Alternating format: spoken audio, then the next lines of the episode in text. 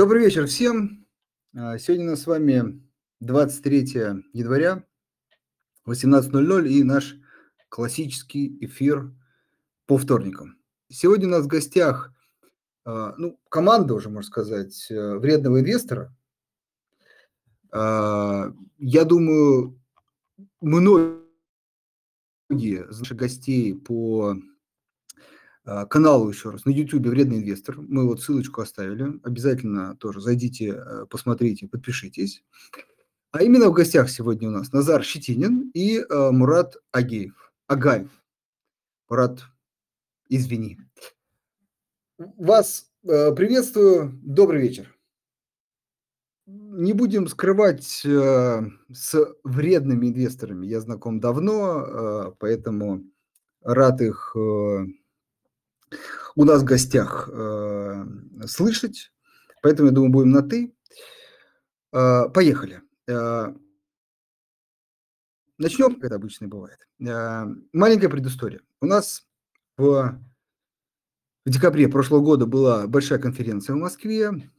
Обсуждали различные темы, э, приходили эмитенты, их расспрашивали. В общем, как мне кажется, прошло э, довольно-таки хорошо. А, и на одной как это говорят, панели, да, на которой мы были, да, вот вместе э, с Назаром, а, Назар рассказывал за достаточно ограниченное количество времени э, некий свой э, подход, при том, что мы давно знакомы, на самом деле так, так бывает, как-то вот подход и не обсудили. По крайней мере, я так же, как и другие а, зрители, услышал его, что он так немножко поменялся, скорее адаптировался исходя из последней действительности. Вот эту тему я и хочу э, вначале поднять.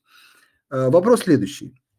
Если можно, Назар, э, чуть дай повестку. Не все, я думаю, были на конференции.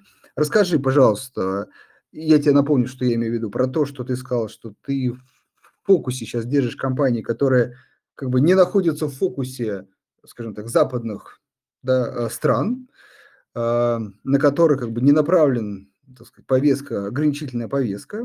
То есть ты стараешься эти риски минимизировать в своем а, портфеле.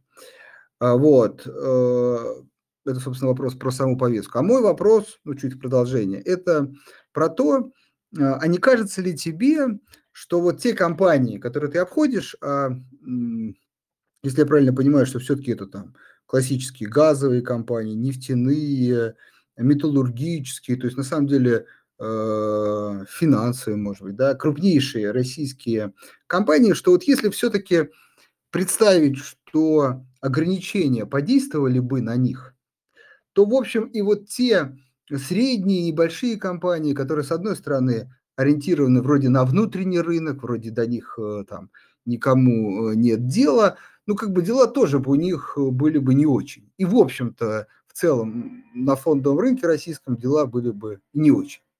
Вот какие мысли твои по этому поводу?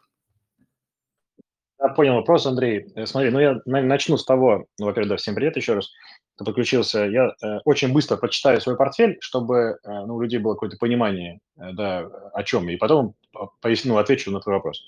Э, на данный момент это Озон, э, Черкизово, Магнит, Мать Дитя, Северсталь, Яндекс. А, Еще есть, э, ну, естественно, Сбербанк, который просто, ну, как-то годами уже является такой бумагой первого выбора. Просто докупая его на ИИС, э, как бы это какой-то стейблкоин, короче, в мире фондового рынка. Э, даже тут ну, нечего, небольшой портфель свой, да, а, да, чтобы было понятно, какой профиль ну, у меня выбора. А теперь, что касается, да, был еще, был еще Фосагра, недавно с ним расстался и там чуть-чуть поменял его на ЕМЦ. Э, вот. Э, смотри, не совсем так. Я не смог, видимо, донести свою мысль на этой конференции. Попробую сейчас справиться. Э, я просто решение принимаю самостоятельно. Мне нужны данные для принятия решения. Какие данные есть для принятия решения, например, покупать мне магнит там или покупать мне, например, Новотек, да? Ну, во-первых, 23 год, напомню, не баловал отчетностью, и по большому счету все данные, которые были, они были такие на уровне слухов, знаешь, там типа э, наш танкер был замечен вот там и э, купили Афромаксы, которые 30 лет плюс, э, где-то там, значит, в Пиратском море. То есть это вообще не напоминает абсолютно работу финансиста, коим я являюсь. Я не понимаю, как на этом всем принимать решения, и люди, которые, как мне кажется, просто взяли дохренища риска э, в 2022-2023 году, покупали нефтяные компании, которые, а, они просто делали ставку на то, что типа как-нибудь разберутся, то есть как-нибудь они эти Э, компании справятся. И в этот момент, поверь, мы вот с Мурадиком эту работу прям проходили, если ты обращался к компании, которая попала под санкции, говоришь, ну, и она при этом экспортно ориентированная, ты говоришь, дорогие, а у вас все хорошо, они такие загадочно закатывали глаза, говорили, да, там все нормально, говорить не можем. Вот, это как бы все были водные данные для того, чтобы мне принять решение, вот положить мне э, сейчас, соответственно, Роснефть в портфель или не положить. А, как бы мне, откровенно говоря, э, просто мало этих данных. То есть я не то чтобы боюсь санкций, они все случились, напоминаю, по сути, в первый год. Там, ну вот, нефтяной, нефтяной сектор, наверное, там в декабре-январь, так пришлось, э, там, декабрь 22 года, январь, э, значит, 23-го, там самое страшное случилось, что могло. Ну, просто, опять, как бы я, ну, не, ну, как, это кто, не логист, не, не, ну, не знаю, не значит, не политолог для того, чтобы ну, как- как- как-то ну, сейчас принять решение, положить или нет. Я хочу в портфеле иметь э, сильный бизнес, который понимает, что э, вот в непростое время точно выживет. То есть, если очень коротко суть моей стратегии, это сначала сохранить, потом все остальное. Ну, по крайней мере, вот сейчас в это непростое время. Но люди рискнули, они сделали ставку на авось, и, блин, прокатило, то есть они заработали больше, чем я все абсолютно. Вот, э, действительно оказалось, что голь на выдумку э, мудра, и, возможно, оказывается, возможно, Э, как-то эту, э, значит, нефть все-таки продавать вместе с газом, там, э, вот я, честно говоря, просто эти риски ну, не был готов принять, и по-прежнему считаю, что люди, которые на этом много заработали, взяли очень много, непомерно много рисков. Вот, то есть я как бы в первую очередь об этом хотел сказать на конференции, видимо, не очень получилось. Вот, а когда ты такое сам себе ограничение вводишь и говоришь, типа, я финансист, работаю с деньгами, я работаю вот с финансовыми отчетами, то у тебя сжимается круг просто колоссально, и тебе по большому счету просто остается только как раз-таки внутренний рынок, не потому, что он такой-то особенно золотой или классный, а просто потому, что он единственный, потому что он ничего не боялся, а им бояться Да, ну, как бы, как его достанешь, там, вот, например, магнит там, или x как вот, как ему навредить. Да, поэтому э, мой вот этот списочек, если там э, вы его вспомните, он по большому счету состоит из всего, из всего внутреннего, то есть все, что рассчитано на внутренний спрос.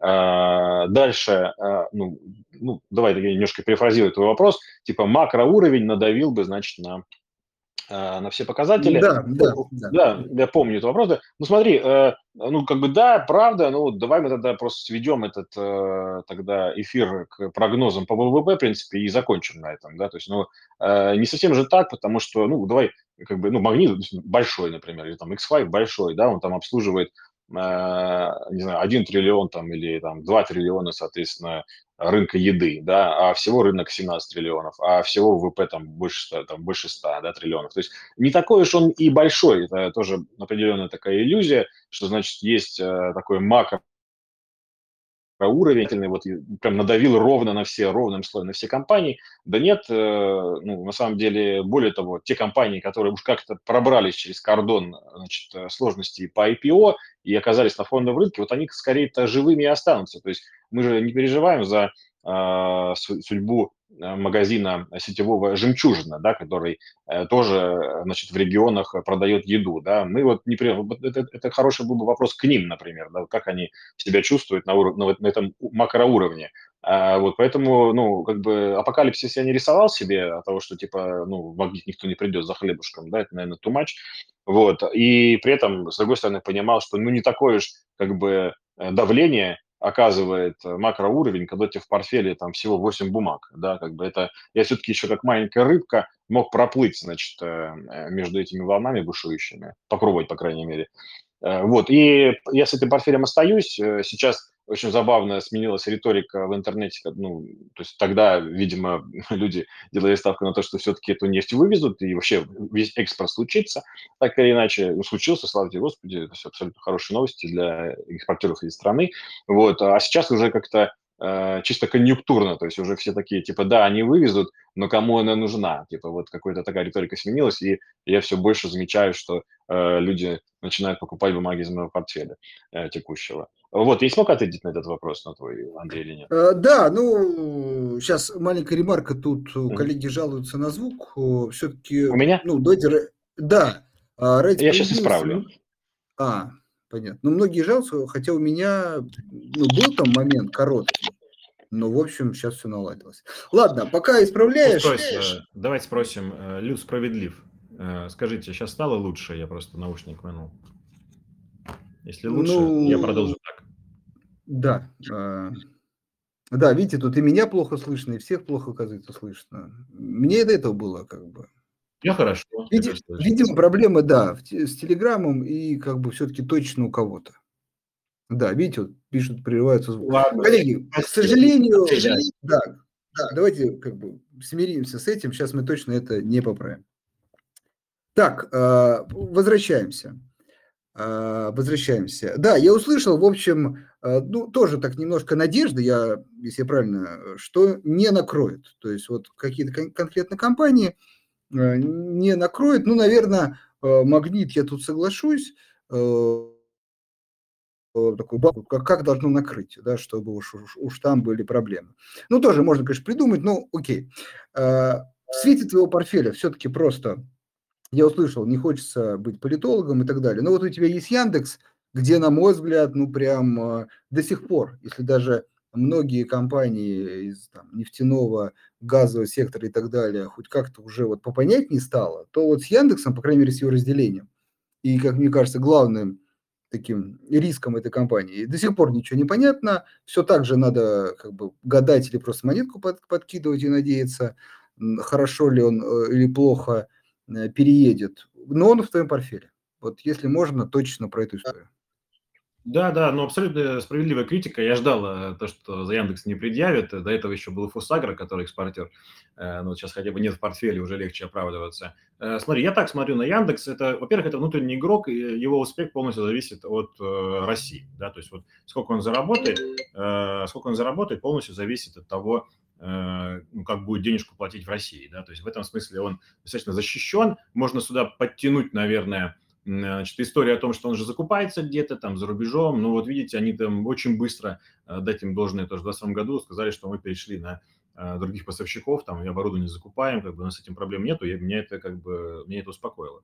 А то, что ты говоришь, называется корпоративные действия, то есть она как бы к активам не имеет ну, никакого, а, никакой связи, да, то есть от того, что сейчас, например, они перейдут полностью или очень хорошо для частных инвесторов в России, люди не начнут ездить больше на такси, они начнут больше заказывать Э, в Яндекс Лавке, да, э, Свя связи нет никакой на самом деле. Это корпоративное событие. А как я ну, принял этот риск, я его осознаю, э, я понял следующее, что ну, как бы бизнес, который находится в России и полностью зависит от российской выручки и от российской прибыли, и от россиян, наверняка корпоративное действие, так сойдется, что эта часть, зависимая от России, останется внутри России. Я просто так ну, принял этот риск и допустил, что просто не допустит того, что э, кто-то сейчас в Голландии будет сидеть и, соответственно, на том, что я заказываю, э, ну, очевидно, шаурму, значит, э, в Яндексе Еде зарабатывать. Я просто понимал, что этого не допустят, и поэтому этот момент я упустил. Опять-таки, повторюсь, я смотрел здесь как бизнесмен-финансист, бизнес замечательный, просто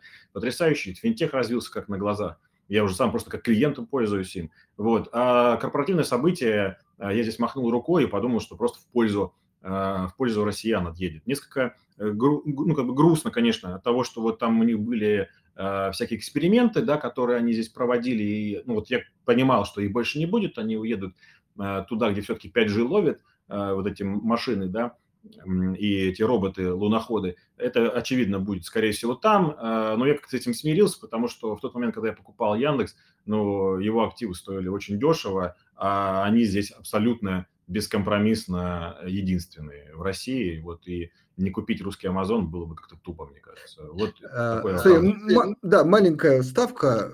Все согласен по поводу активов. Просто как бы ты акционер голландской компании. Вот проблема. Проблема не в активах, да, проблема. Угу. Ну да, ну если ты читаешь новости, то что все события, все как бы движения, которые происходили в рамках этого корпоративного конфликта, они все э, планомерно, шаг за шагом пробежают к тому, что э, моя, э, моя доля будет здесь зарегистрирована в России. То есть как бы, ну, ран-рейт в пользу меня пока. Ну, я ну, риски абсолютно, абсолютно справедливая критика. То есть это корпоративное событие может потенциально все убить. Я с ним смирился. Хорошо. Так, э, Назар, спасибо за как бы аргументированную позицию и как бы раскрытие портфеля. Действительно, а, важно, особенно для начинающих инвесторов, что и почему. А, Мурат, теперь к тебе э, предлагаю перейти. У тебя есть вот так, такая же повестка, э, что и почему? А, что и почему про Яндекс? Нет, э, что ты сейчас держишь, можно А, что я сейчас держу, все примеры понятно. и почему, да. А, у меня две позиции в портфеле а, на 2 миллиона 300 тысяч рублей. А, одна позиция – это 50% портфеля, чуть больше – это Сургутпрефы, и чуть меньше 50, 48 с копейками – это Яндекс. Почему? Ну, да, давай про Яндекс особенно. Ну, как бы продолжим эту Начнем тему, да. А, с того, чем заканчивали, да. А, Яндекс. Э, если у меня сомнения в том, как закончится разделение компаний. У меня, ну, э, точно никто не знает, да, но у меня нет страхов по поводу того, что российских инвесторов обуют каким-то образом. А тезисно, почему я так думаю? А, тезис номер один – Яндекс – это голландская компания, а, ее владелец а, ну, является персоной нон-грата, видимо, в России, и эту компанию, эта компания должна переехать в Россию своими активами. Для этого в России открылось юридическое лицо Яндекс э, в России, и, соответственно, активы российского Яндекса ушли туда. Этим юридическим лицом на данный момент владеет тот самый голландский Яндекс, да, э, мама. Вот. А, Мое предположение о разделении, о том, что как, оно произойдет, да, будет, э, ну, видимо, это будет первое полугодие этого года, потому что тянуть уже дальше некуда, и терпение у всех не безграничное. Есть э, смутное предположение, что закон о принудительной редомицеляции, который все ждут из-за X5 в том числе, задерживают только из-за Яндекса да, потому что, ну, это более тяжелый случай, так сказать, где есть иностранные активы, и российские.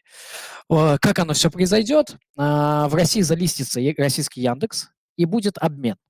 Обмен а, а, предложен будет держателям в России брокеров голландской компании на российскую.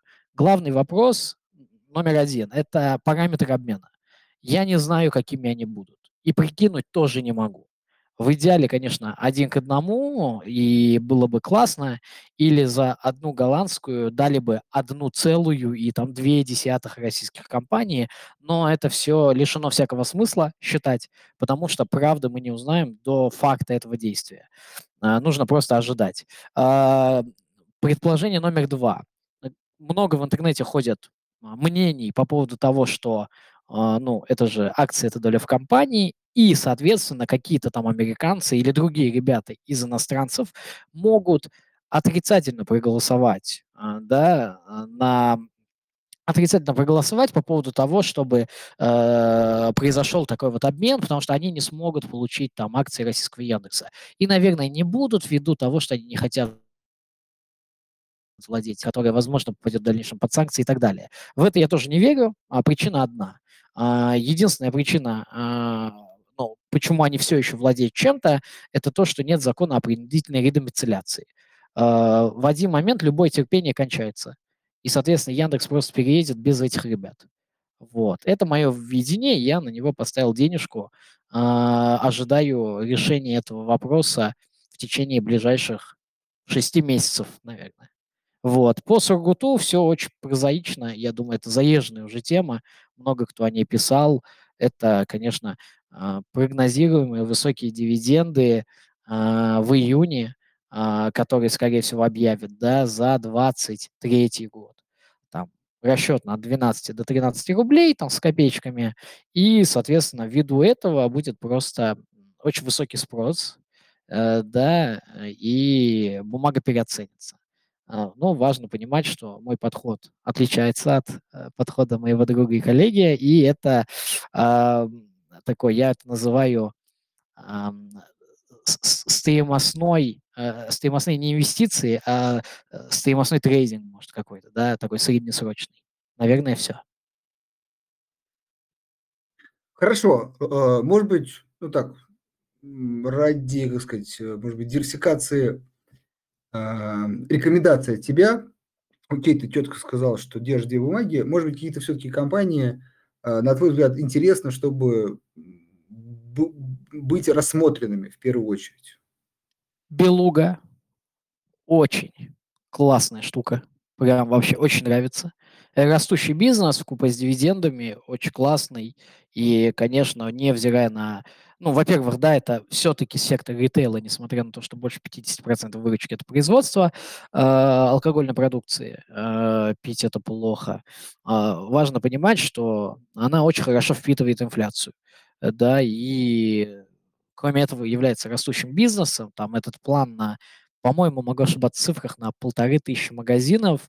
Э, цифр нет под рукой, извините, если ошибся. Ну, это план растущей компании, которая хочет сильно а, увеличить свое проникновение в а, городах России.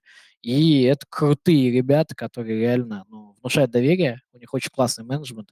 Мы с ним не раз общались там а, с Назаром, и это очень, очень крутые. Второе, что, наверное, интересно, это э, Совкомбанк, но всегда боюсь того, что э, у них была их отличные результаты 2023 года – это переоценка бумажная, э, да, ценных бумаг э, на балансе и всякие делишки, связанные с этим, там, с валютой, с э, бумагами, там, э, переездунами и с э, ОФЗшками и так далее, да, которые они там за 3 копейки понабрали э, после начала э, февральских событий. Э, это все, ну, они не повторят это в этом году, э, в 24-м. И я предполагаю, что, конечно, результаты за этот год будут чуть ниже, чем были за 23-й. Они выбрали отличное для, время для выхода на IPO, но я их э, держу на мушке, так сказать, потому что они мне очень нравятся. Э, и, конечно, такая рентабельность капитала, э, как у них, для такого банка, это что-то с чем-то. Большие молодцы и профессионалы. И третье, наверное, что я вспомнить. А, но я просто могу предположить, что это, наверное, ВК, а, но это связано только с одним. А у компании, к сожалению, нет финансовой отчетности, да, все, что она выпускает, там нет ничего, кроме успешного успеха и роста в количестве подписчиков и выручки потому что это самое легкое, на что можно оперировать, э, вот, но они не показывают там рентабельность, они не показывают прибыль, они не показывают примерно ничего, и мы не знаем, как обстоят дела у компании, но, э, возможно, все инвестиции, сделанные в 2022 году, с 22 по 24, это покупка огромной кучи там компаний, которые делают контент для того, чтобы развить ВК-видео. Да, это инвестиции в само ВК-видео и так далее и тому подобное, а, привели к тому, что больше людей сидит в ВК, да, они поработали над рекламой, над продуктами рекламы внутри ВК для бизнеса, и это приведет к тому, что просто инвестиционный цикл сейчас, и они покажут, э, ну, во-первых, хоть какой-то free cash flow, Э, да, денежки посыпятся в компанию.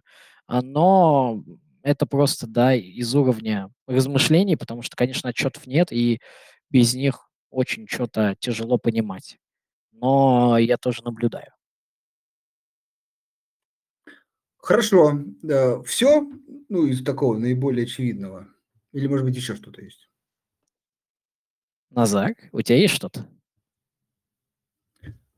Да, ну тогда, Просто, переходя к ну, Назару, да, ты назвал компании, может быть, что-то еще, вот, что нет в портфеле, но такой же вопрос. Но я, я, интересно. есть в портфеле в другом. Вот это последнее, что я вспомню, это европейская электротехника. Это очень маленький эмитент из глубокого 105 эшелона.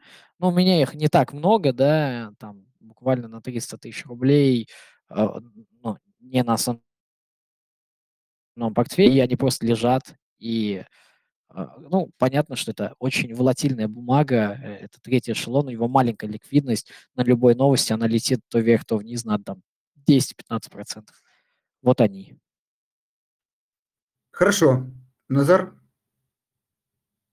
Честно я скажу, что я, я могу поспорить по поводу всего, что сказал Мурат сейчас, но ну, я просто портфель свой назвал. Ну, если бы я что-то хотел купить, я бы это купил, наверное. Э, мне добавить нечего. Вот я, я могу да. полностью, например, раз, разнести белугу как идею. Вот, вот я что могу сделать. А давай, ну, да. давай. То есть, ну, на белуга тоже, э, так сказать, в шорт, как бы, списке рекомендаций. Ну, интересно послушать, давай. Да не, ну у них действительно хорошие показатели в последнем году, но, во-первых, я не, не согласен с тезисом, что они впитывают инфляцию.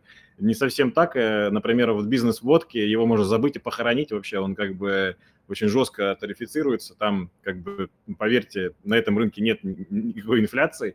Вот там у них есть эти позиции, которые импортные, да, вот там они действительно накручивают, особенно там доллар отыгрывают они выросли в этой позиции сильно вот за последний год. А, плюс просто напомню, что ну, у них был план, который они не пересматривали, Э, если честно, нужно отдать им должное. Вот это как бы очень детородный орган большой людей. Мы постоянно каждый год с ними общаемся, говорим, вы не хотите сократить план по открытию магазинов, Винлаба, которые вы поставили еще три года назад, они говорят, нет, мы его не сокращаем, и мы планируем идти по этому плану. Так, в общем-то, по этому плану мне осталось открыть тысячу магазинов в этом году, до конца года. Э, просто кому интересно, это практически 70% от того, что они уже открыли за два с половиной. То есть я не знаю, как это возможно сделать. Вот мне кажется, это просто, ну, как бы, ну, невозможно. Вот, если они это сделают, э, ну, это будет честь и хвала, буду неправ, но, скорее всего, рынок получит там несколько негативную новость и просадку мимо прогнозов, хотя они вот честно имеют право полное сказать, типа, ребят, ну, видите, какие времена лихие, мы пересматриваем свой прогноз, не будет у нас там 2500 магазинов, сорямба, вот, но они почему-то не пользуются этим правом, как бы вот очень упорно настаивают на то, что все успеют. Э, я думаю, что в конце года э, будет какой-то по этому поводу негатив, то есть люди не очень будут довольны тем, что компания там со своими стратегиями не справляется. Э, и честно, люблю Белугу, как бы, ну, в смысле, не продукцию, а как компанию. Действительно, ребята супер открытые, идут с нами на контакт, мы беседуем с ними постоянно. Вот, но э, как бы слабо верится, что вот сейчас, ну, прямо это топ-1 пика. Поэтому я, честно говоря, и не беру. Ну, и ценник как бы уже своеобразно дороговат. Да, но по поводу топ-1 это как раз соглашусь. Вот, и по поводу справедливости. Это да. Хорошо, э, немного, так сказать, скепс, скепсиса, их действительно все-таки растущий довольно таки бизнес.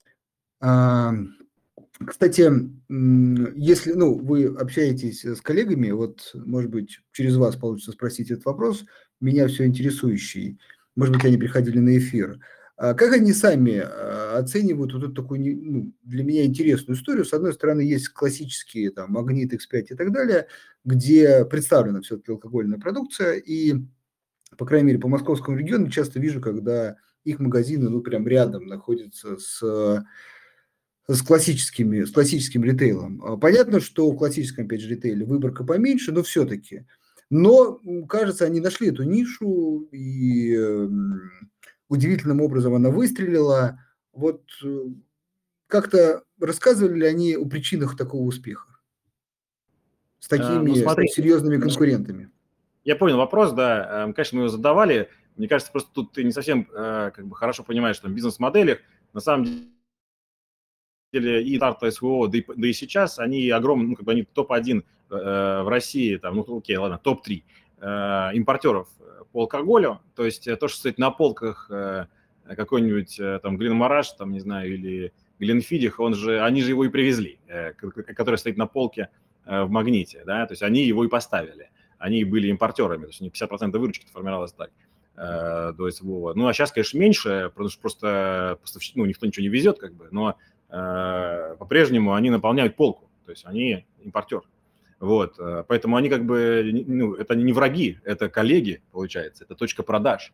Вот, а, ну, по водке понятно вообще, это аж они ее производят, а, и плюс там не только водка, там у них всякие есть какие-то дешевые джины, они тоже стоят на полке, то есть для них это точка продаж, это их лучшие друзья и партнеры вообще так-то.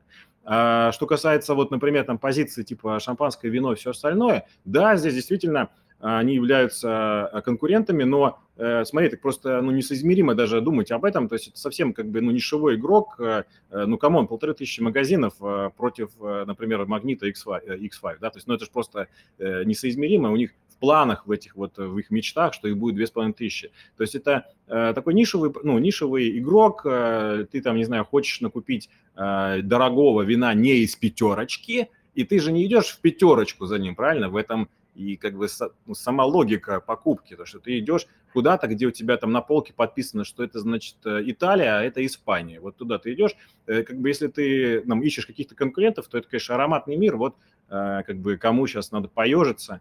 То есть, ну, они так прямо не говорят про конкурентов, но мне кажется, они хотят их замочить просто. То есть красно-белое, соответственно, победить невозможно абсолютно. Это, ну, это просто непобедимые ребята, они там торгуют с машины, как бы, и никогда ты не сможешь э, вообще никакой ценник э, поставить ниже, чем у них. Это как бы вообще все забыли, это вне конкурса идет. И вот аромат мир построит игрок, в которого они метятся, и, по-моему, получается у них. А, и там, и там я в магазинах периодически бываю, оказываюсь, там что-то купить, какое-то шампанское, например. А, вот, и я прям чувствую дежавю. А, поэтому нет, магнит, пятерка – это их друзья, вот, э, и точки продаж. То есть вообще никакой угрозы здесь нет. Вот аромат да, мира... Смотри, да, смотри, давай чуть-чуть эту тему за так сложилось, за Белугу поразгоняем, без них, может быть, когда-нибудь у них э, получим ответ на этот вопрос. Смотри, э, мой контраргумент. Э, про Белугу я знаю, их как бы, бизнес знаю, но считаю, они друзья, когда они поставляют в пятерку а или в магнит, а пятерка магнит продает. Вот тогда они друзья. Как только Белуга начинает развивать свою дистрибуцию, мне кажется, дружба уже чуть-чуть может потрескивать. Конечно, э, пока объемы несопоставимые, но какую мы тему разгоняли, просто хочется твое мнение услышать. О том, что пока этот рынок маленький, пока не чувствует этой конкуренции, но все-таки, мне кажется, алкогольная история довольно-таки важная Э, часть ритейла, можно даже посмотреть, сколько она места занимает э, в магазине. Так вот, э, как только этот рынок станет больше, вот, например, они откроют еще там тысячу магазинов, то X5 Магнит с их объемами могут задаться вопросом, почему бы нам не, теперь не стать дистрибьюторами. Да, действительно, мы, возможно, проигрываем по цене, потому что мы берем у них, и как бы они могут дешевле поставить. Но окей, мы Э, разовьем дистрибуцию, дистрибуцию, не дистрибуцию, вернее, э, оптовые поставки, да, это потребует каких-то инвестиций, но, думаю, этих ребят денег есть. И вот тогда, например, Белуга э, почувствует весь вкус конкуренции. Окей, ну смотри, ты сам э, сформировал гипотезу, ну в рамках этой гипотезы, да, конечно, это конец. То есть вот, э, ну, как бы ты сформировал допущение, э, ну, ну когда формируешь... Не, не, я скорее не допущение, я скорее как бы, э, видишь ли ты в этом риск? Или какие-то есть аргументы, которые блин, невозможно, не разобьют, не, ну, это долгие да, годы. Короче, да, это возможно, я думаю, это случится очень не скоро. Вот. И мы это очень четко заметим, мне кажется, до этого очень далеко. Сейчас это, ну, я не знаю, x может даже не знает, что они открывают винлабы. Сейчас до этого очень далеко, прямо очень далеко. Понятно, пока слишком маленький. Хорошо. Конкуренция не ощущается. А, второй такой глобальный вопрос, который хотел бы вам задать, прежде чем к вопросам слушателей э, перейти. Тут все еще коллеги жалуются на звук. Ну, давайте смиримся с этим. А, Сразу говорю, я слышу каждое слово. Вот мне, мне тут уже в личку пишут, как бы, я все слышу, я слышу Мурада, я слышу Андрея, не знаю. Я тоже, да, да, да. Ну, видимо, какая-то выборочная, выборочная, выборочные сложности. Ладно, продолжаем.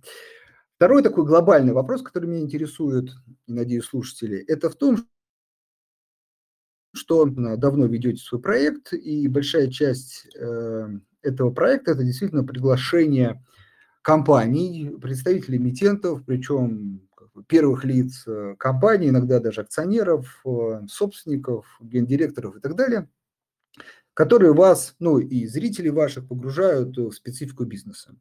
А, может быть, где-то кулуарно они еще что-то вполне э, добавляют. Э, вопрос такой извечный под этим углом.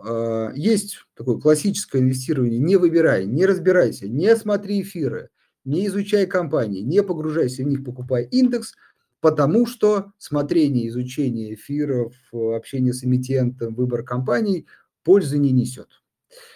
Вот, на ваш взгляд, э, все-таки, особенно вы как наиболее близкие к этим эмитентам люди, есть ли в этом польза а, для вас с точки зрения выбора компании?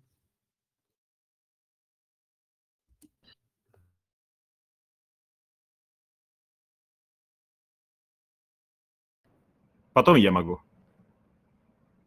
Мурадик, ты уже ушел, он забил просто. Не, я здесь, давай ты первый, я думаю пока Хорошо. А, ну, смотрите, да нет, нормально, можно покупать индекс, просто э, индекс, ну, как бы, э, ну, ваши деньги находятся в будущем, да, вы покупаете сейчас индекс, а ничего не читаете, экономите, кстати, кучу времени, это действительно чистая правда, а, но вам тогда надо будет принять и как бы уверовать в тезис о том, что фондовый рынок всегда растет. А, если вы немножко умный, и вы такие, а почему он всегда растет, вам скажут, ну, потому что экономика всегда растет, а, вот, а все бумаги, которые находятся в индексе, они сортированы по капитализации, и, соответственно, вы покупаете бизнес-гипотезу, которая звучит так. Все самые дорогие будут дороже. Вот, и ты такой, типа, ну, действительно, вот так? Он говорит, ну, вот так было на истории. И вот дальше развилка. Кто-то такой, типа, ну, значит, сколько там, 50 лет – на отдельном э, отрезке истории, ну хорошо, я верю в это и покупаю эту гипотезу. Все дорогие станут дороже. Вот, хорошо. А кто-то вот, как я, например, такой типа, в смысле, и что?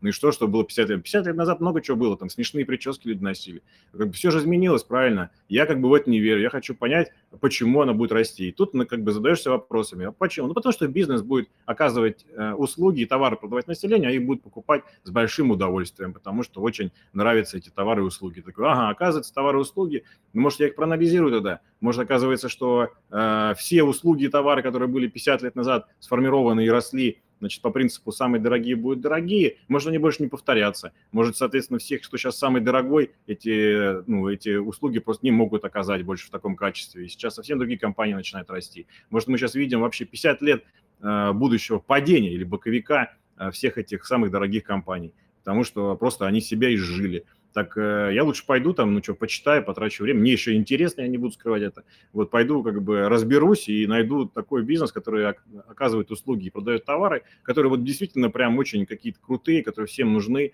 А, они недавно появились, они бешено растут, люди хотят их больше, людям нужны деньги, значит, на то, чтобы их оказывать больше этих услуг и товаров, больше продавать, так я лучше их куплю и все, и, и соответственно, буду спать спокойно, потому что понимаю, что мой э, портфель держится на бизнес-логике, а не на какой-то догме о том, что, соответственно, самые дорогие становятся дороже всегда. Вот и как бы, ну это, извини, наверное, философский какой-то ответ, но это прям искренняя причина, почему я в этом всем разбираюсь. Потому что я не верю, короче, этому тезису, вот и все. Да, смотри, э, просто чуть хочется прям уточнить вопрос. Э, то есть ты как бы отвечаешь, да, эм, стоит изучать, тебе это интересно, это помогает, а ну, более как бы точный вопрос. Вот э, как бы общение с эмитентом. Давай, может быть, э, чуть, чуть, подробнее э, э, раскрою. Вот э, есть у меня такое внутреннее сомнение э, в том, что вот именно общение с эмитентом, в том, что, ну, приходит эмитент, но мы же понимаем, что он мега ангажирован, да, то есть он мега заинтересован в том, чтобы рассказать э, только хорошие стороны э, про свою компанию. А, вот. И, э, собственно, вы, например, его слушаете и понимаете, что, ну, вот как ни копни, он все время выворачивает на хорошую сторону. Вот, вот наша компания лучше, успешная, и все будет с ней хорошо. И получается, что, знаешь, как бы беседа с эмитентом – это не попытка узнать а, про то, а, что есть действительно на самом деле бизнес, а про некий пиар с их стороны, который вы ну, всячески пытаетесь все-таки найти какие-то такие вопросы, которые хоть как-то бы э, более реалистично показали ситуацию в компании. А, понял лучший вопрос, да, а, но подтверждаю, действительно так, то есть мы вот прошлый год провели там кучу встреч, и за мелким исключением так вот и есть, ты все правду сказал, то есть это превращается в одно из двух, либо рекламный буклет как бы онлайн, а, либо, соответственно, просто проговаривание своим ртом тех цифр, которые и так на сайте написаны. То есть вот э, все сводится в итоге к этому, и, откровенно говоря, эти ну, встречи мне уже не кажутся такими полезными. Вот видит Бог, я так и хотел и так жаждал эти встречи там полтора года назад, сейчас уже какое-то даже небольшое разочарование есть. Э, там люди думают, что какие-то инсайты приходят. Вообще не то, что инсайтов, то есть даже просто ничего нового, как правило, не узнаешь.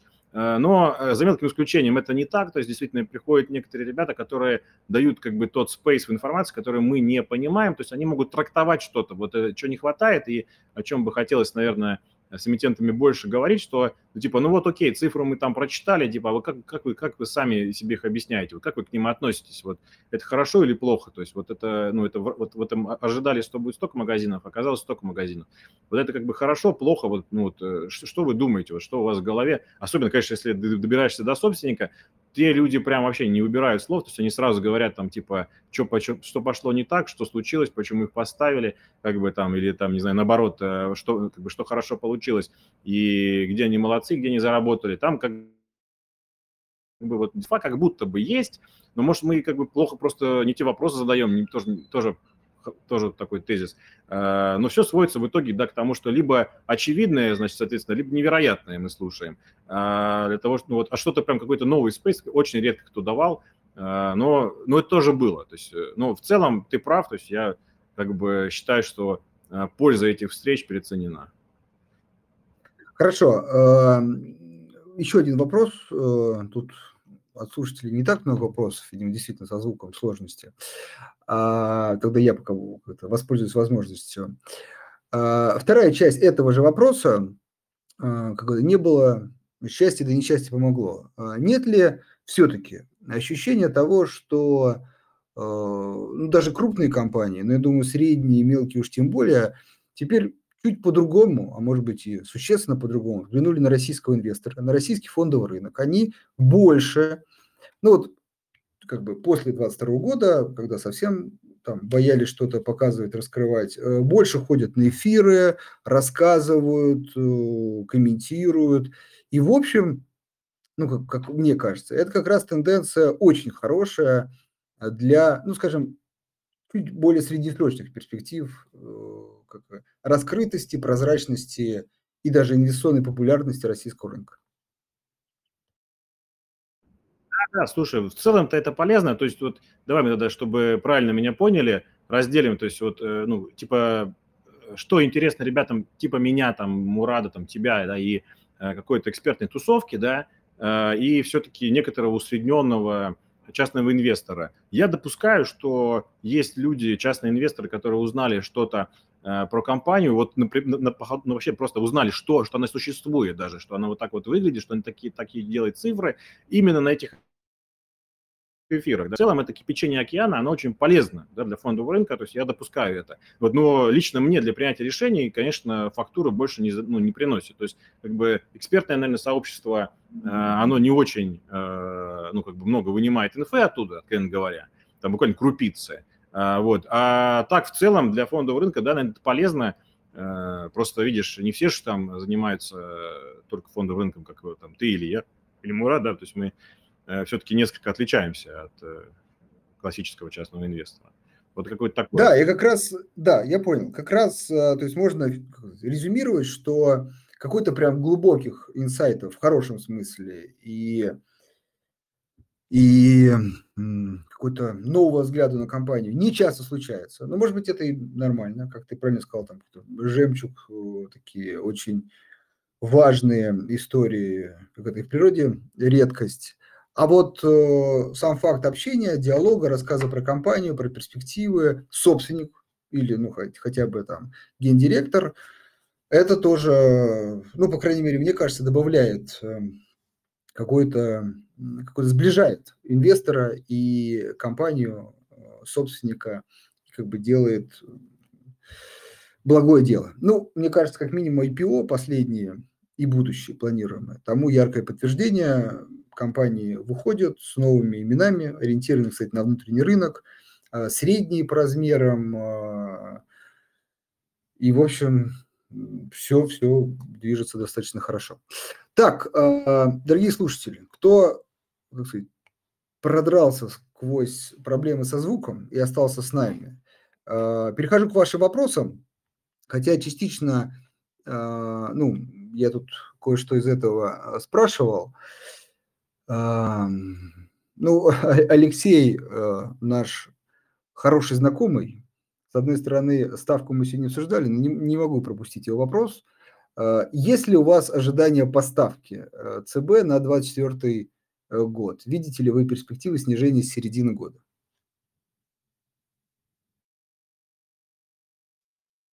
Я не макроэкономист, и, наверное, будет верно сказать, что их нет. Я, я скажу так, что все мои ставки были ошибочны предыдущие. Я думал, что она будет ниже. Э, поэтому ну, так, я это... уповаю э, на то, что мы находимся на...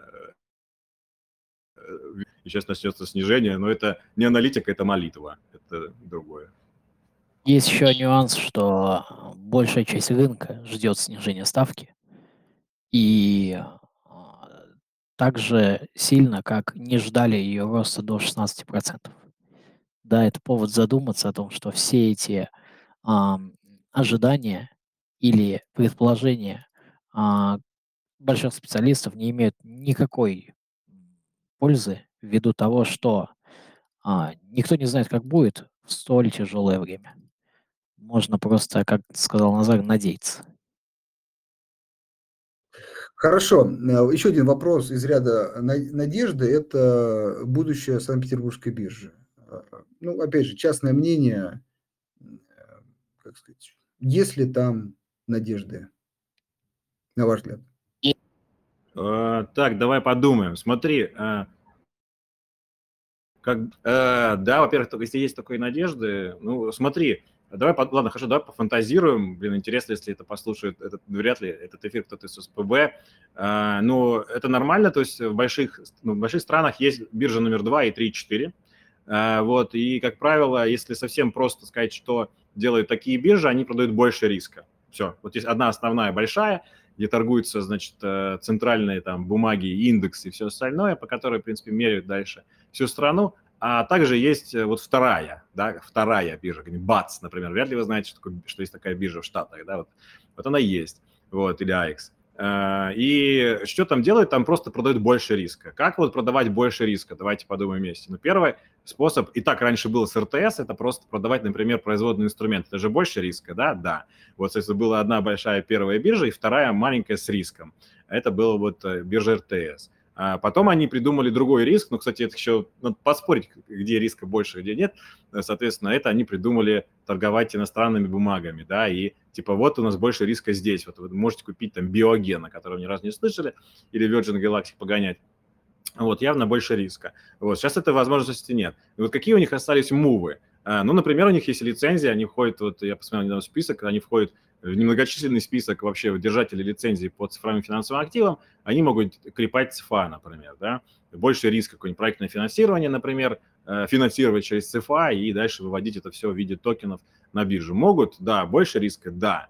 А, что они еще могут? Например, полезть могут в малый и средний бизнес, да, вот куда сейчас никто не лезет, там типа при IPO, вот это все.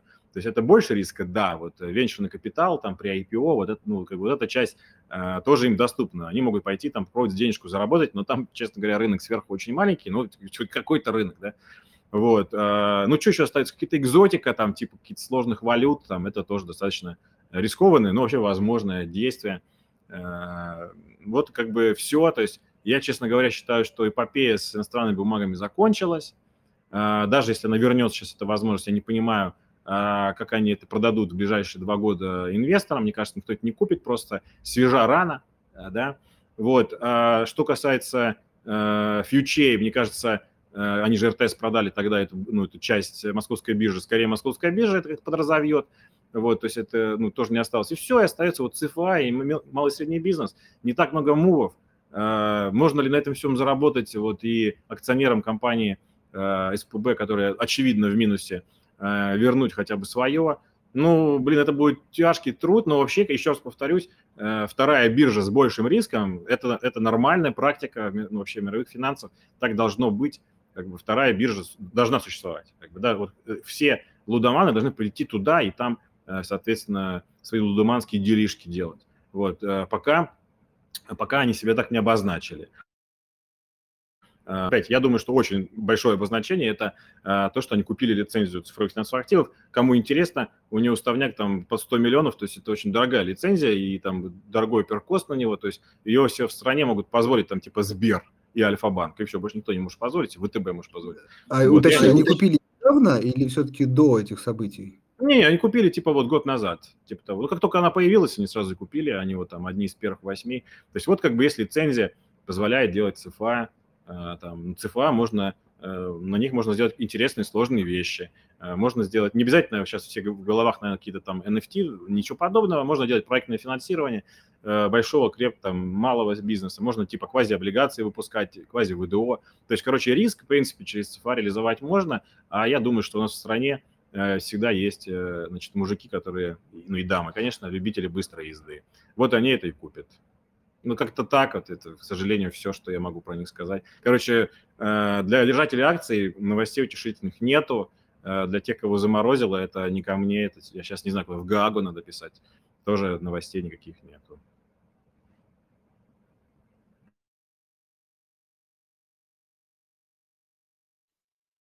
А, хорошо.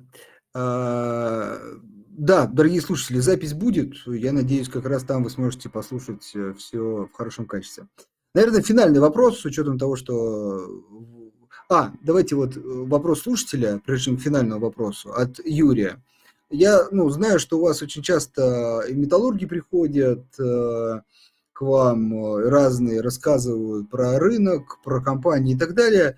Вот никто из вас металлургов так и не назвал все-таки... Я Северсталь вот, держу, здрасте. Вот, а, я, может быть, пропустил. Северсталь. Тогда вот пару слов, почему именно Северсталь, и, ну и, в общем, про металлургов, если можно. Окей, да. Но просто вот из этой троицы, давайте не будем там ТМК, значит, нулики подмешивать сюда, это все-таки другое, да, немножко. Вот, если мы возьмем вот этих трех конкурентов, там, ну, у НЛМК понятная проблема, они делали слябы, гоняли их в Европе, а сейчас они в Европу, ну, как бы раскатывали их в Европе, они сейчас сидят со слябами, а в Европе их катать, ну, пока можно катать, но это как бы большой риск, то есть, э, ну, мне кажется, никогда просто не, не доедут туда, и на внутренний рынок ты сляб не продашь, то есть он, ну, никому не нужен. Э, в таком объеме, потому что прокатных мощностей в России просто нету, то есть все, все и так своими сами заполняют. Вот, и просто может получиться так, что НЛМК окажется там с горой сляба, как бы, которую некуда продать. Это очень неприкольно, там, сляп не знаю, сколько сейчас стоит там в порту, там, нет, 300 баксов, то есть это, ну, как бы, а перевести его проблема. Кто видел когда-то вот эту плитку шоколадную 20-тонную, вот, соответственно, попробуй ее потаскать. Это достаточно тяжело будет сделано сделать. Поэтому ММК нет, а, как бы рисков вижу много. А, ММК, ну, смотрите, ну, ММК вообще нормальные ребята, и у них, конечно, там сортамент просто пипец, то есть там э, буквально тоже от сляба до, э, да какой что там от сляба, по большому счету даже от какой-то агломерата там который, э, до э, болта, да, они могут сделать, там, до шурупа вообще буквально. Вот, у них сортамент огромный, там все, все делают, любой уголок тебе шевелит, что прокат любой ширины, молодцы. Вот, но э, рынок внутренний исключительно, да, поэтому достаточно не, не смогли найти себе продажи за рубежом пока, хотя все на рынок сейчас внутренний э, ориентируются. Вот, и, ну, мне пока кажется, что у них, ну, просто по балансу, если вы посчитаете, но они уступают э, Северстали, да, у Северстали кэш там, э, так, ну, overall, там, 350 ярдов, а, при том, что, ну, хорошо, у них что-то там есть завод, сейчас расходы, да, не хотят э, акаты же делать железные, чтобы уйти вот как раз от этого агломерата, видимо, ну, еще 100 ярдов, да, минус 100 ярдов, но все равно остается 3, 250 ярдов кэша, то есть они как бы, у них ну, нет долгов, как вы понимаете, сейчас это важно с этой ставкой, да, вот, там баланс не такой свежий у ММК, как у Северстали. Ну, вот так вот методом исключения, э, ну, не буду скрывать с некоторой надеждой на то, что вот сейчас вот это прошло дело ФАС, им там штраф там, кстати, скромный, вписали, и сейчас они что-то смогут даже заплатить дивиденды. Думаю, что Мордашов ждет эти дивиденды. Э, вот. Просто это не происходило из-за этого судебного разбирательства, из-за сговора. Вроде как все, они как бы как по-хорошему проиграли. Вот, слава богу, там заберут эти, сколько там, 10 ярдов там они, и остальные смогут как-то подраздать. То есть это тоже э, хорошо. Э, потому что, напоминаю всем, Северсталь – это исключительно дивидендный игрок. Э, его надо рассматривать именно так. То есть, ну, понятно, что там, циклический бизнес, все дела, но как бы вы покупаете его, чтобы получить дивиденд, то никакого роста никогда не будет. Даже этот э, завод там на 100 ярдов, это там, э, ну дай бог, там 3% к EBD он даст когда-то, вот, когда его построят. То есть это, ну, как бы не то, э, ну, нет, там X2 в бизнесе никогда не будет, потому что э, в России, в России просто только не нужно металлов. Это чисто дивиденды, вот они их платят, как бы возвращаются, значит, в родную гавань свою дивидендную поэтому я выбираю Северсталь. Не знаю, смог ответить? Да, спасибо. А, хорошо, тогда финальный вопрос э, все-таки про будущее. Опять же, э, с эмитентами общая, общаетесь, но я все-таки тут больше э, как бы акцентирую на инвесторах. Люди приходят, рассказывают, делятся там, в комментах и так далее. На ваш взгляд, опять же, субъективно, эм, какие настроения у инвесторов? Э, они там осторожные, позитивные, не знаю, с учетом IPO, или наоборот негативные, или что-то поменялось в российском инвесторе? В общем, как вы видите взгляд да, российского инвестора э, в среднего, как ты говорил, на перспективы российского рынка? И э, поменялось ли что-то в этих взглядах, не знаю, может быть, в подходе по сравнению с тем, что было э, до 2022 года?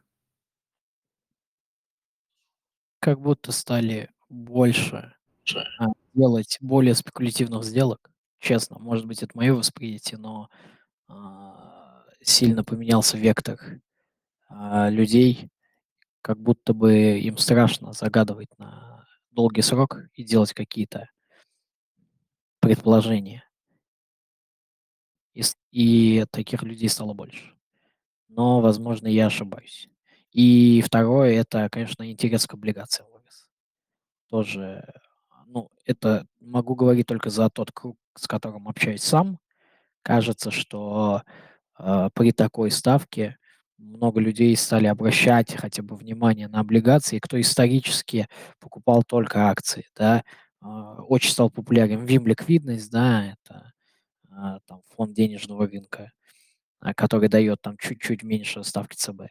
И ну, как-то так. Вот кажется, что поменялся э, взгляд, стал менее долгосрочный, и появились облигации у моего круга общения. Да, спасибо. Ну, да, что Мурат прав. Да, Мурат прав по поводу более спекулятивных настроений. Да, мне кажется, это действительно так. Ну, я не думаю, что, кстати, это э, причина этого, то, что не, люди не верят, что там какое-то есть будущее, долгосрочно можно загадать. Мне кажется, что э, причина этого, как ни странно, в том, что получается просто, получается спекулировать, потому что рынок был бычь в прошлом году, и мне кажется, немножко народ окрылен э, тем, что куда ни ткни, там что-то, куда ни ткни, а там Солерс, если вы понимаете, о чем я. Вот, и как бы я думаю, что просто вот скорее из-за как бы, ну, цикла удач, которые посчитали стратегией, вот, э, люди в это пришли. Э, из тех немногочисленных, значит, true инвесторов, что осталось, действительно, их и немного, я, ну, как бы, я, я фиксирую все-таки негативный какой-то сейчас взгляд, то есть люди, по-моему, в основном такие, типа, если мы заработаем 20% на рынке в этом году, там, переоценкой и дивидендами, ну, дивидендами проще, там где-то процентов 10 придет уж точно, вот, а еще 10 э, просто переоценкой, это будет удачный год. То есть в целом как-то э, ну, какое-то такое ощущение тревоги, как вот у э, в одной песне поет, ощущение тревоги.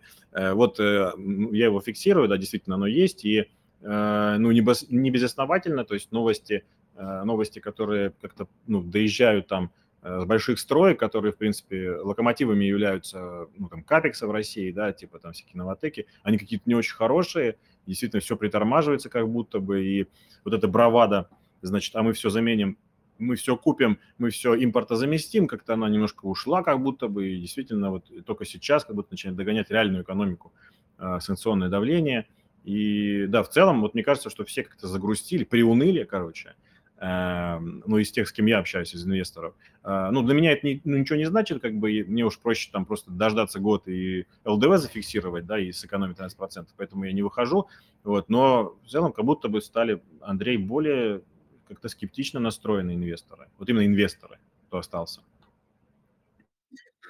Ну, хорошо, посмотрим, как оно э, будет.